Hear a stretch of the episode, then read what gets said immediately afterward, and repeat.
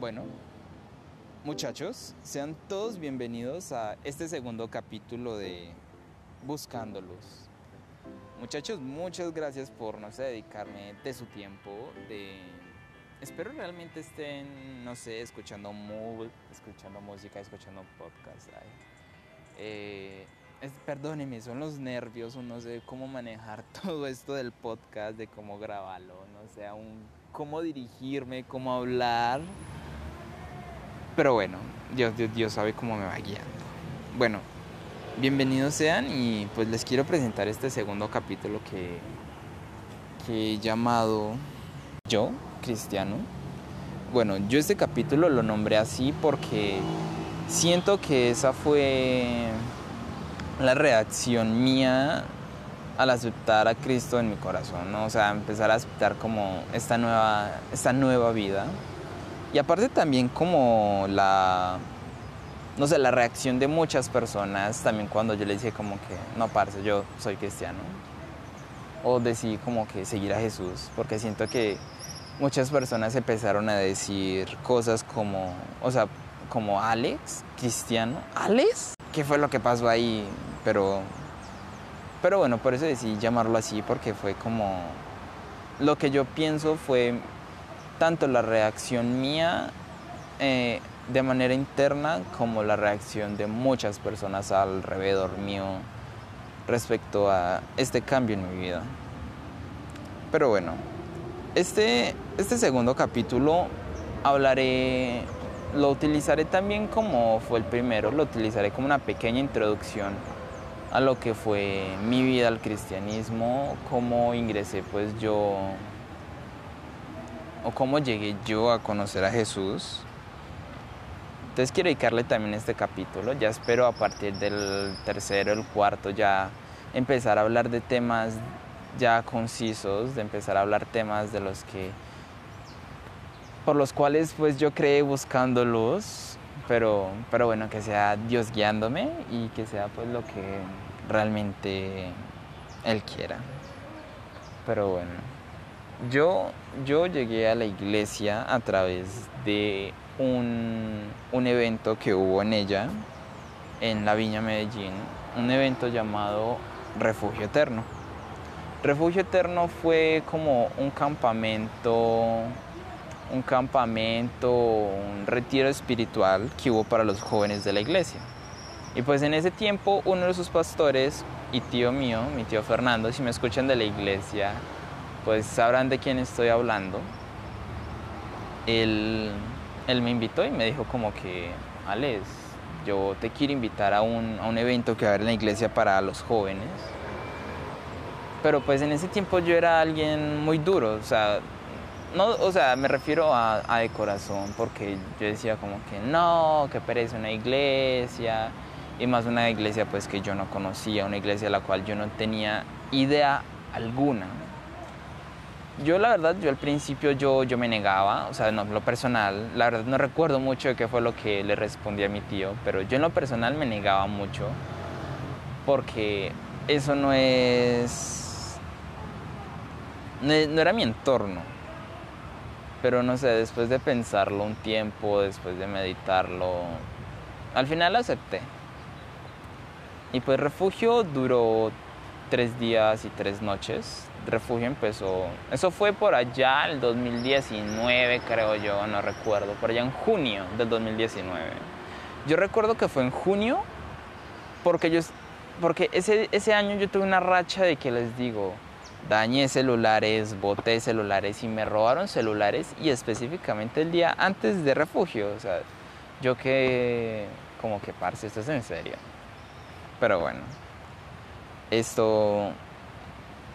Mi primera impresión de refugio fueron... Fueron como, parce, esta gente está loca. Ustedes dirán, pero ¿por qué? O sea, eh, después de yo haberle aceptado a mi tío, o sea, yo, recuerdo que a refugio tuve que llevar cobija, almohadas, recuerdo que yo no llevé almohada. Es que mi, mis recuerdos de refugio son, son borrosos, fue así ya tanto rato, pero bueno. Eh, de hecho, el próximo capítulo o el que le sigue se lo dedicaré a refugio, porque quiero hacer un poquito más de refugio y invitaré a alguien que pues me han dicho que hasta estuvo muy presente en refugio, entonces lo quiero tanto entrevistar a él, quiero hablar con él de lo que fue refugio para los líderes, para los pastores, pero ese, ese, ese detallito se los voy a dejar para ese capítulo. Bueno, mis primeras impresiones de refugio, como les dije, fueron como esta gente está loca, esta gente que hace haciendo eso, porque pues refugio empezó en la noche y refugio empezó con una temática teatral de una mujer con un corazón. De hecho, yo acá en mis notas, yo lo, lo taché así, la mujer del corazón. Porque literalmente, parce, era una mujer con un corazón, no, yo creo que era un corazón de vaca pero el punto era que esta mujer estaba hablando sobre las cosas con las cuales nosotros anestesiamos nuestro corazón. O sea, que las drogas, eh, no sé, eh, o sea, las drogas pues en todos sus sentidos, eh, que marihuana, cocaína, bueno, ustedes conocerán también el licor, no sé, no recuerdo si hablamos de sexo o pornografía, pero, pero bueno, esa obra de teatro se relacionó principalmente con eso.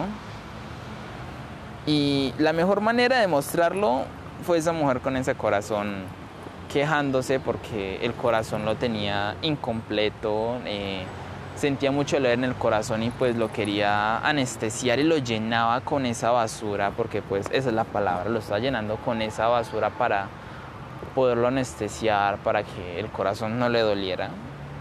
Y pues imagínense ustedes a alguien con cero contexto, con alguien que no sabe nada de, de Cristo, con alguien que no sabe nada de la Biblia, con alguien que no sabe nada de nada de una iglesia cristiana, de entrar a un, a un tipo de obra, obra de arte, ya iba a decir obra de arte, ya dije obra de arte, a un tipo de teatro sobre eso, una mujer súper tétrica con un corazón de vaca en las manos y lanzando versículos, queja, bueno, no, no recuerdo si lanzando versículos, pero quejándose respecto a su corazón.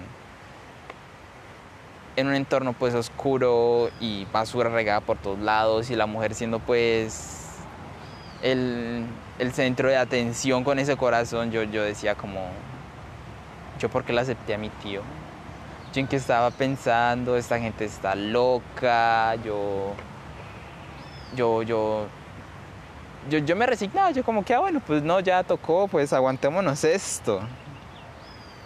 Pero bueno, esta mujer en sí, como les dije, quiso tocar eso, como las cosas con las cuales nosotros anestesiamos nuestro corazón.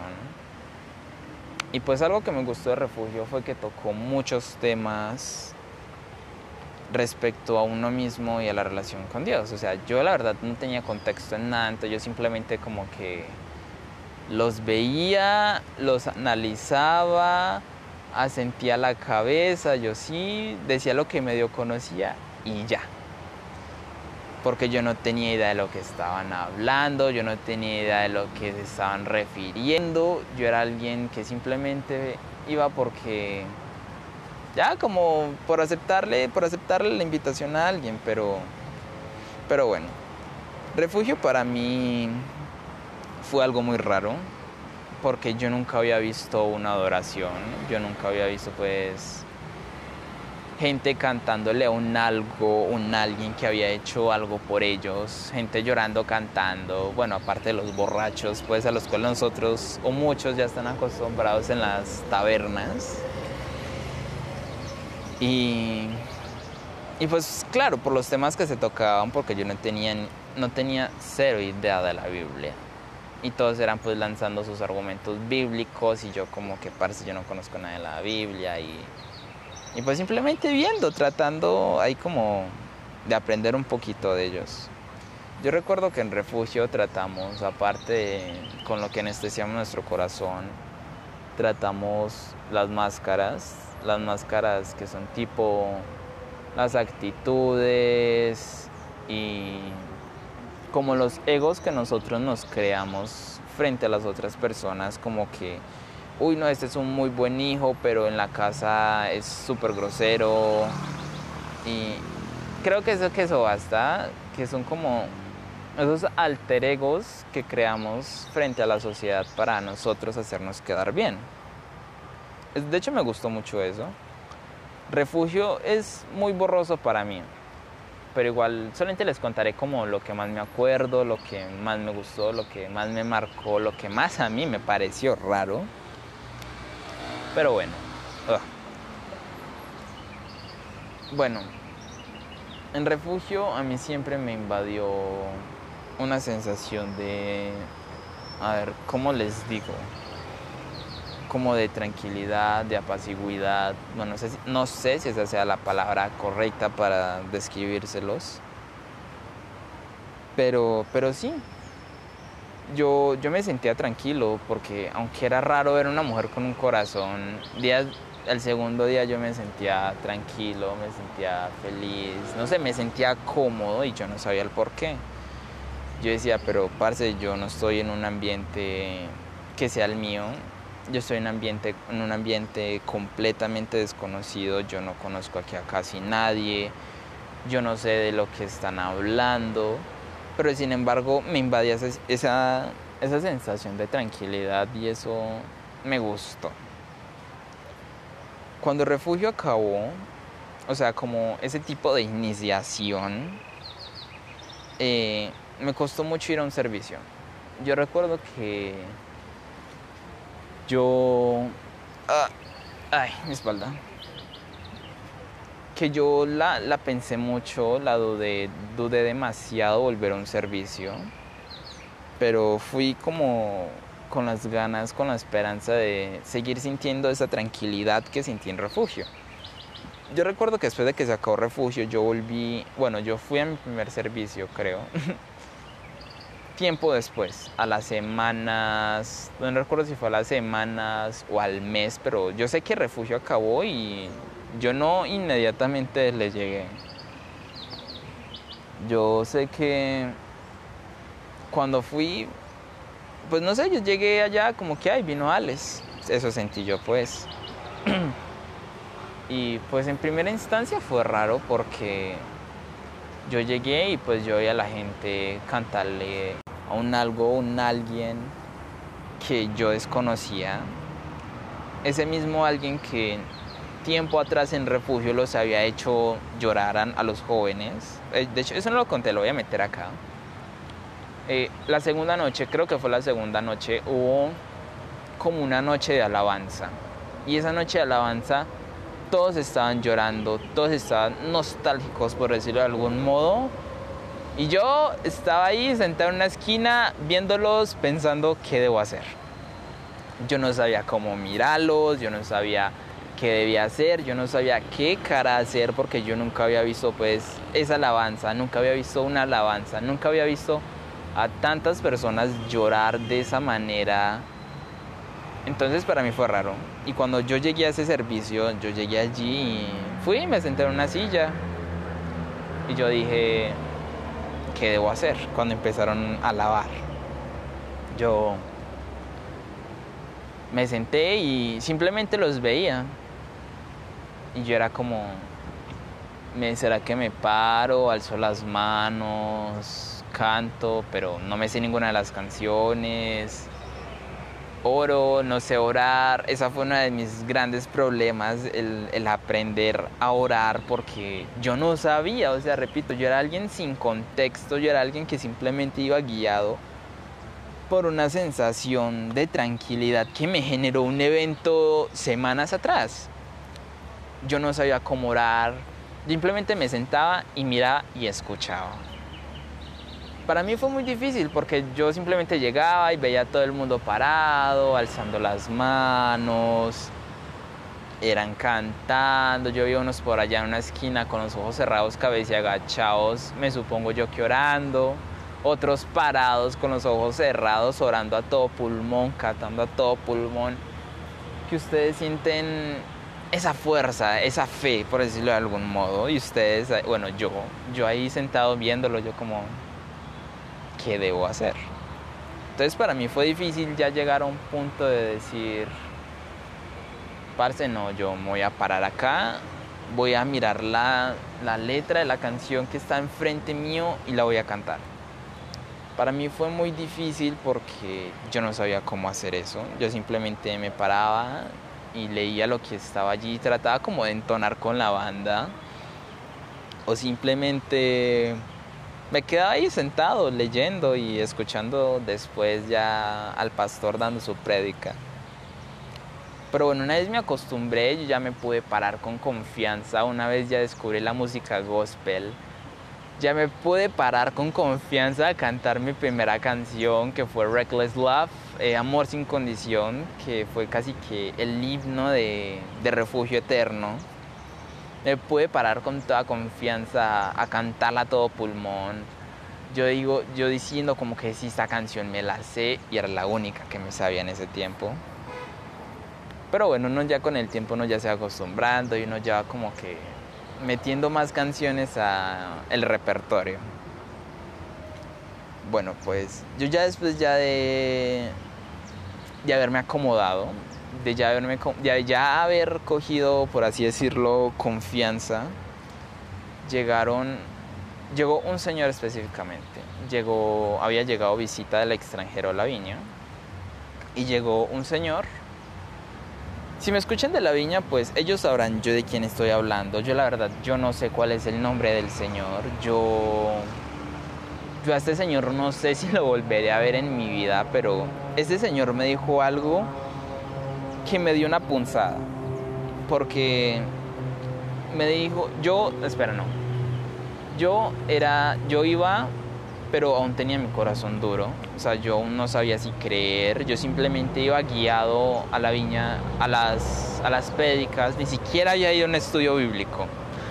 Yo simplemente me iba guiado por mi corazón, por lo que yo sentía. Y este señor va llegando y me va diciendo como que bueno, no recuerdo específicamente qué fue lo que me dijo, pero me dijo algo tipo, deja de, deja de pensarlo, o sea, deja de buscarle la lógica y simplemente créelo. O sea, eso a, mí eso a mí yo lo sentí como un golpe, como una punzada, como si me hubieran pegado con una navaja, un golpe, un puño en la cara. Porque porque sí, o sea, yo iba con mi corazón duro y yo decía, no, yo le tengo que buscar la lógica, yo por qué siento esto, ellos por qué están sintiendo eso. Pero después de que ese señor me dijo eso, yo, yo decidí cambiar. Yo como que, bueno, le voy a hacer caso.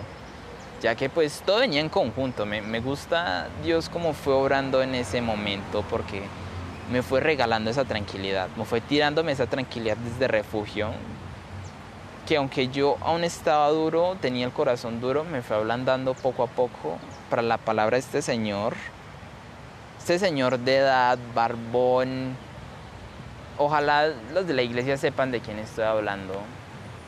Y, y me diga eso. Para mí eso fue muy impresionante, yo este señor me está me está, me está investigando, este señor es adivino, así que estos son, son los famosos profetas de los de las iglesias, pues así yo pensando en mi ignorancia. Pero bueno, yo después de eso, yo dije, no, parce, pues le voy a hacer caso, yo quiero creer, yo realmente quiero saber ellos por qué lloran cuando alaban.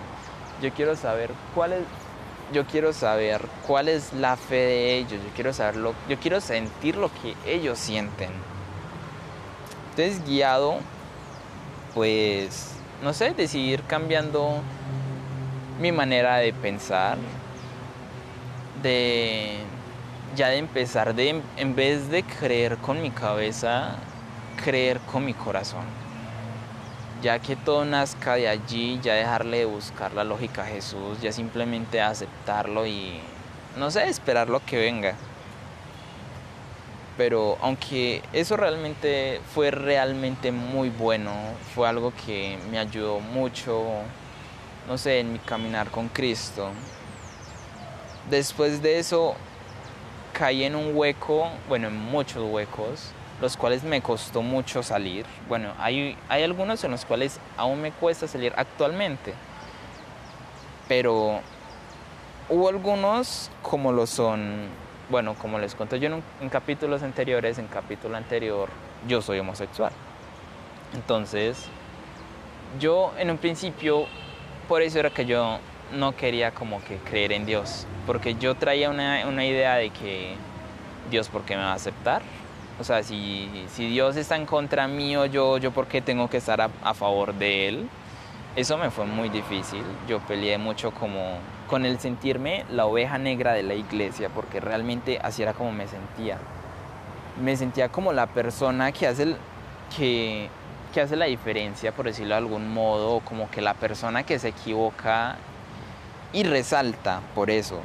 Porque yo decía, yo soy un homosexual y estoy en una iglesia cristiana y pues uno ya va como, no, pues estos manes son homofóbicos, estos manes pues no me van a querer allí. Pero, pero aparte de mi homosexualidad, también peleé mucho con el sentimiento de indignidad. Que nació, bueno, que nació a base de mi homosexualidad, que yo decía, parce, no, yo te soy indigno y, o sea, ¿qué, ¿qué pedo contigo? O sea, ¿yo qué estoy haciendo acá? Yo me siento indigno ante ti, yo, yo no soy digno de recibir tu amor, porque eso ya empecé a comprenderlo después de que acepté la palabra de este Señor.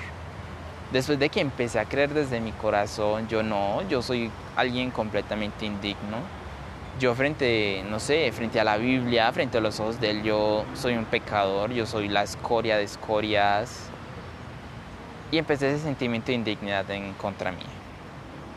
Y algo que me indignó mucho, o sea, les voy a decir la verdad, me indignó mucho con Dios en ese tiempo, fue Primera de Corintios 6.9. Parece, mire, alguien que apenas está empezando a creer, alguien que, alguien que apenas está conociendo, leer esto, o sea, escúchenme. Esto es de la nueva traducción viviente, entonces para que no se pierdan por ahí como este qué tipo de, de, de Biblia es o, o no lo sé. Bueno, el punto es que dice lo siguiente. ¿No se dan cuenta de que lo que hacen los malos no heredarán, el reino de Dios? No se engañan a sí mismos. Los que, entregan, los que se entregan al pecado sexual o rinden culto a ídolos o cometen adulterio o son prostitutos o practican la homosexualidad bueno, entonces teniendo en cuenta el... Los que hacen lo malo no heredarán el reino de Dios, no heredarán el reino de Dios. Y leer abajo, practican la homosexualidad. Yo siendo un homosexual peleando con eso, peleando días anteriores con Dios sobre eso. ¿Ustedes se imaginan el shock mío? O sea, yo, me, yo cuando leí eso, yo, yo en ese momento estaba husmeando la Biblia, porque pues yo no la estaba, yo no la estaba leyendo para para, para, estudiarla. Yo no la estaba leyendo por leerla, la estaba husmeando como que por buscar algo para leer, como un libro común y corriente. Y me topo con esto. Alguien que no sabe de Dios, alguien que no conocía a Cristo todavía. Bueno, sí lo conocía, pero como que por encimita. Alguien que no había accedido a aceptar el amor de Dios y leer eso. Yo cogí un odio gigantesco, se los digo, un resentimiento gigantesco. Yo les digo que, que no. Yo recuerdo noches arrodillado, acostado, sentado, llorando leyendo este versículo, diciéndome a mí mismo, yo qué estoy haciendo acá, yo aquí yo no pertenezco, yo, yo mejor me rindo, pero pues X. Pero igualmente versículos después dice lo siguiente. Algunos de ustedes eran así. Pero bueno, más específicamente en 1 Corintios 6:11 dice, algunos de ustedes eran así, pero así fueron limpiados, fueron hechos santos, fueron hechos justos ante Dios al invocar el nombre del Señor Jesucristo y por el Espíritu de nuestro Dios. Bueno, eso literalmente como que tachaba o, o, negaba como el versículo anterior que yo les leí. El, el, de, en Primera de Corintios 6, 9 y 10 habla justamente de eso, de personas que roban, de personas, de personas que son malas, que no, van a ser, que no van a ser aceptados en el reino, homosexuales, incluyo ahí, incluyéndome. Y luego leer como que no, parce, eso así eran ustedes, pero no, ya, ya están perdonados. Yo no, yo seguía ciego por el odio que cogí con 1 Corintios 6.9, con leer eso de homosexuales, del que, que practican la homosexualidad. Que practican la homosexualidad. Yo les digo, yo no, yo estaba cegado y yo me cegué y yo no, no, Dios, ¿para qué me quiera acá? Dios me odia, yo, yo soy completamente indigno, resignándome inclusive a dejar la iglesia. Pero, pero bueno, tiempos después nació otro versículo, que fue 1 Corintios 13, 4, 7. Ah, y fue justamente también en, Corint en 1 Corintios. Bueno, 1 Corintios 13, del 4 al 7, muchos lo conocen como la carta del amor o el significado del amor frente al, frente al contexto bíblico. Y pues quizá muchos la conozcan, quizá algunos no, pero oh, Igualmente se los voy a leer. Y dice lo siguiente. El amor es paciente y bondadoso. El amor no es celoso ni fanfarrón, ni orgulloso, ni ofensivo. No exigen que las cosas se hagan a su manera. No se irrita ni lleva registro de las ofensas recibidas. No se alegra de la injusticia, sino que se alegra cuando la verdad triunfa. El amor nunca se da por vencido, jamás pierde la fe siempre tiene esperanzas y se mantiene firme en toda circunstancia. Entonces, bueno, después de capítulos y versículos atrás, haber leído algo que, que me generó un problema porque fue casi que una carta de odio contra mí, como que, güey, yo no te quiero acá, quiero que te vayas, yo, yo, yo no te acepto, vete. Leer cosas como el amor es paciente y bondadoso o ni ofensivo o cosas tipo no, no se irrita ni lleva registro de las ofensas recibidas. Yo cuando fui ateo, yo negaba a Dios una y mil veces, yo lo odiaba una y mil veces, decía cosas que yo me, me da pena, me da pena recordar eso, la verdad. O cosas como siempre tiene esperanzas y se mantiene firme en toda circunstancia. Eso es lindo. Porque ese ni ofensivo ni se irrita me dice como que, parce, no, déjalo a un lado. No, no te preocupes por eso y te quiero dar esta otra palabra para ti. Te quiero regalar esto a ti. No te ofendas por eso. Yo te quiero dar cosas mejores. Te quiero dar mi amor. Te quiero mostrar más de mí para que vivas por medio de mí. Entonces, fue, fue realmente increíble haber recibido eso. Yo realmente me siento muy agradecido de, de no sé, de haber leído ese versículo a tiempo, porque si no, créanme que yo no estaría acá creando este podcast, eh, bueno, este intento de podcast. Espero ojalá pues salga bien. Pero, pero bueno, sin embargo sigo agradecido por eso.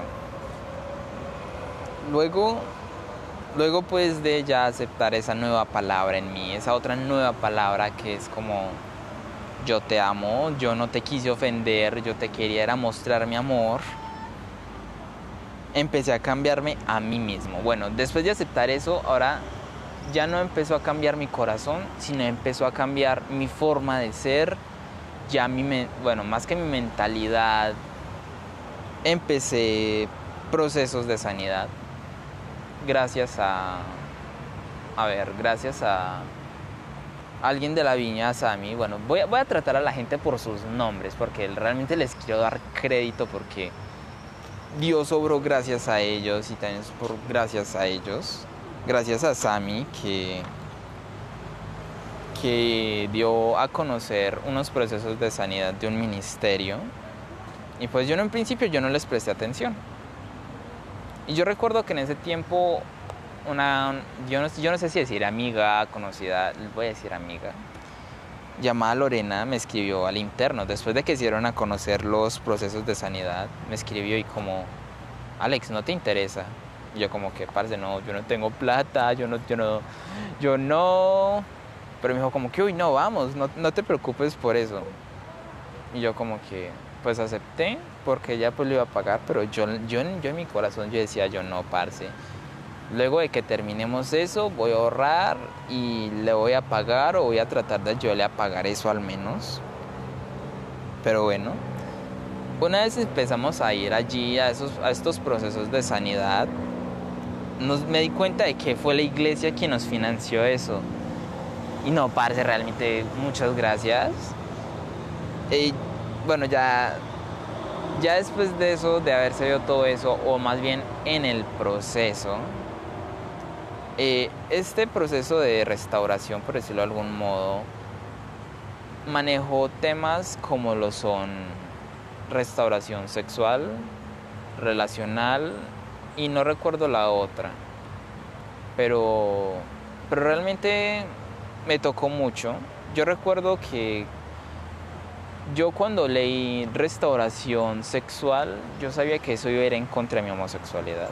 Que me iba a decir, usted no tiene por qué ser así, usted tiene que ser de otra manera. O sea, yo pensaba que eso me, que ellos me iban a imponer a mí cosas las cuales yo no iba a aceptar. Entonces yo desde un principio que yo a Lorena le dije como que no, yo no tengo plata, era porque yo ya tenía pensado eso, como que no, parce, yo no, yo allí yo no, yo no voy, yo con eso no voy, yo no quiero que me cambien. Pero luego de aceptar, de hecho, yo ya, yo bueno, no me arrepiento, porque igual yo cuando llegué allí, cuando estuvimos clase a clase o seminario a seminario, yo siempre oraba, yo, yo decía, Padre, eh, no, no dejes que mi corazón se endurezca, ablándame, yo no quiero que esto sea en vano, yo quiero que obres en mí. Y así fue. Aunque yo era duro, mi corazón era duro, yo me negaba muchas cosas. Después de orar eso, yo decirle, pare, Padre, ablandéceme, haz que lo que estas personas me quieren dar a conocer dentro en mi ser, dentro en mi corazón y obre en mí. Y pues yo oraba, oraba eso siempre, siempre que llegábamos, porque llegábamos y era una reunión pues con todos y luego íbamos a grupos pequeños. Pues llegaba, inclusive en el camino yo lo oraba. Yo, Padre, ayúdame. Yo, yo sé que esto me va a doler, pero, pero haz de que no me duela tanto. Y pues así fue.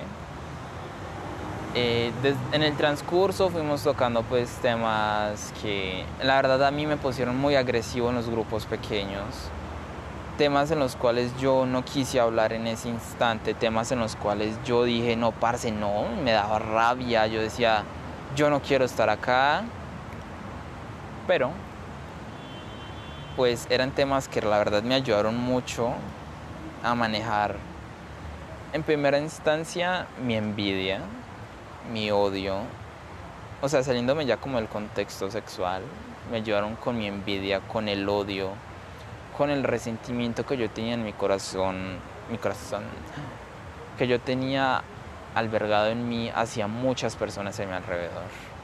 Yo no me había dado cuenta que yo tenía tanto odio, tanto resentimiento, tanta envidia hacia tantas personas desde que llegaba padre. Yo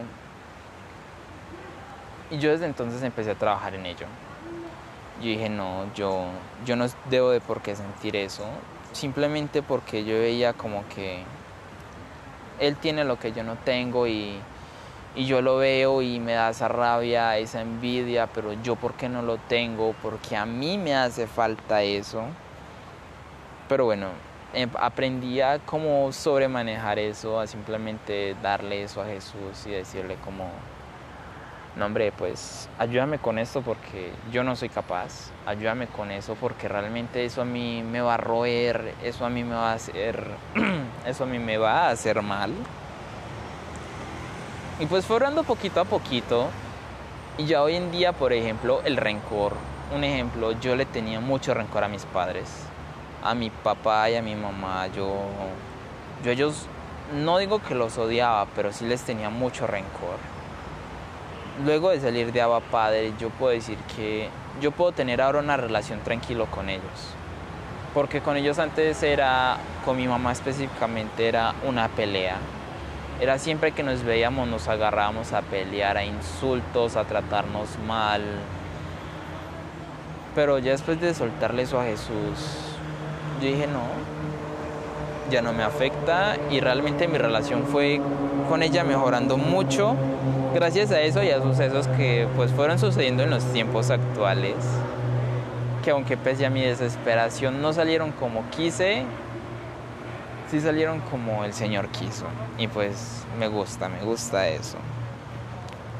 Y bueno, pues ya después de lo que fue Abba Padre, bueno, terminando Abba Padre, o sea, los, los procesos de, de restauración, de sanidad en mi vida, inició la pandemia, que fueron uno de los tiempos más difíciles para mí en lo personal, porque yo dependía aún mucho de lo que era una prédica, yo dependía mucho del grupo de jóvenes. Y decía yo no, yo tengo que ir a la iglesia, yo si yo no voy a la iglesia dejo de creer. Pero ¡pum! Que la pandemia, parceritos, todos para la casa, nadie me sale de la casa.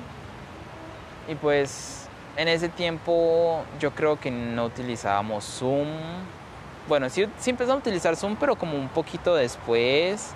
E inclusive a inicios de pandemia se, me daña el celular, que fue algo que también se me imposibilitó un montón comunicarme con la iglesia. Pero, pero bueno, fui conllevando un poquito ese inicio de pandemia con lo que fue Isaías. Porque pues yo no tenía como que mucho mucha conexión con todo el mundo. Yo ya, yo ya no dependía de la prédica del pastor sino ya dependía de lo que yo leyera, de lo que yo hiciera para mí mismo. Y pues tiempo antes de que cayera la pandemia, sucedió algo que para mí fue extremadamente raro. Y fue que leí en un carro IAS, y no recuerdo los números ahorita, pero el punto fue que me llevó a Isaías, me llevó a un versículo de Isaías que más específicamente dice lo siguiente. A ver, ¿dónde lo tengo? Por aquí. Acá está. Eh, es Isaías, Isaías 1 del 18 al 19. Y dice, vengan ahora, vamos a resolver este asunto, dice el Señor. Aunque tus pecados sean como la escarlata, yo los haré tan blancos como la nieve. Aunque sean rojos como el carmesí, yo tan... ¿Qué? Aunque sean rojos como el carmesí, yo los haré tan blancos como la lana. Si tan solo me obedecen, tendrán comida en abundancia. Bueno, esto me ayudó también mucho respecto a mi homosexualidad, frente a muchos huecos que yo tuve en mi vida, porque frente a mi indignidad inclusive también, que yo en ese tiempo le decía a Dios como, yo soy indigno para ti, yo, yo no te sirvo, yo no sé por qué estoy acá, esto es un error. Eso me ayudó mucho. Y pues, no sé, después de leer Ias en una placa, yo, bueno, caí en Isaías, leí ese versículo y empecé a leer Isaías. Y me encuentro con lo que es actualmente mi versículo favorito. Es, digo, uno de los versículos que a mí me edificó un montón toda la cuarentena. Un versículo en el que yo puedo decir, yo me puedo apoyar en este versículo siempre que yo quiera. Y ese versículo es Isaías 41, versículos 9 y 10, que dice lo siguiente. Te he llamado, ah, te he llamado desde los confines de la tierra, diciéndote, eres mi siervo, pues te he escogido y no te desecharé. No tengas miedo, porque yo estoy contigo. No te desalientes, porque yo soy tu Dios. Te daré fuerzas y te ayudaré y te sostendré con mi mano derecha victoriosa. Bueno, ese versículo fue una bendición, les digo, increíble, porque ya empezó, ya empezó ya a orar en una manera increíble en mí. yo ya decía, parce, ya Dios me escogió, ya yo sé que yo no estoy aquí por suerte, yo aquí yo ya no estoy simplemente por estar. Esto fue un llamado que Él me hizo por medio de mi tío, por medio de muchas cosas hasta que llegó ese mensaje a mí. Pero, pero bueno, esa es como que mi historia. Bueno, ya daré como que final acá. Esa fue como mi historia de, de cómo llegué yo aquí, a cómo llegué yo a estar acá. Bueno, no a estar acá haciendo el podcast, eso es una historia para, para otro día o para mí. Pero, pero no sé, me hace feliz. Aquí pues yo ya los dejo. Ya realmente ese fue como en resumen cómo yo llegué a la viña, cómo yo llegué a una iglesia cristiana, cómo yo llegué a conocer a Jesús, cómo yo llegué a conocer a Dios yo realmente me siento muy agradecido con, con todo el mundo, con los pastores, con las personas que estuvieron ahí, no sé, aconsejándome, hablándome, hablándome sobre Jesús. Y también mucho con Dios, ya que pues al haberme hecho sentir una caca, sí, una caca, con ese primer versículo en Corintios, me levantó de una manera tan increíble con, con esa carta de amor, o sea, con el, con el versículo de la carta de amor y con Isaías. O sea, yo realmente yo le debo mucho a Dios. Yo, yo sé que, que yo nunca se lo voy a poder devolver. Yo a mí solamente me queda adorarlo, agradecerle a diario, orarle, y no más decirle gracias porque solo me queda honrarlo con cuerpo y alma, que pues ya es lo más difícil para mí. Son procesos del día a día. Y pues como dirían quizá en mi iglesia o dirían por ahí, todo es un proceso.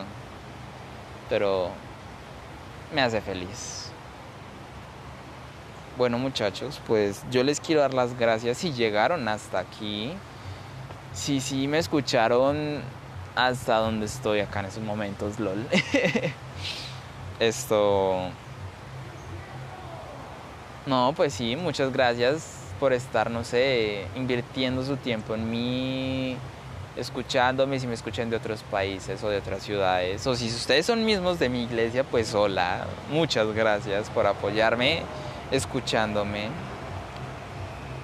Porque pues realmente yo siempre he querido hablar de Dios. Bueno, no, no, hablar específicamente de Dios, sino hablar como de la manera en la que Él ha obrado en mí, de la manera en la que Él pudo obrar en mí. Y si Él pudo obrar en mí de esa manera, yo sé que Él puede obrar en otros chicos de maneras inclusive mucho mejores, inclusive de maneras mucho más reveladoras. Pero él sabe cómo hace sus cosas. Bueno, yo ya realmente ya los dejo. Este capítulo se hizo muy largo. Eh, muchachos, muchas gracias. Los espero en el próximo capítulo. Eh, arroba yo Alex en Instagram, síganme. Y, y no, muchas gracias. Yo soy Alexander Tavera y este fue el segundo capítulo de Buscando Luz. Que tengan un feliz día, tarde, noche, feliz resto de noche. Muchas gracias.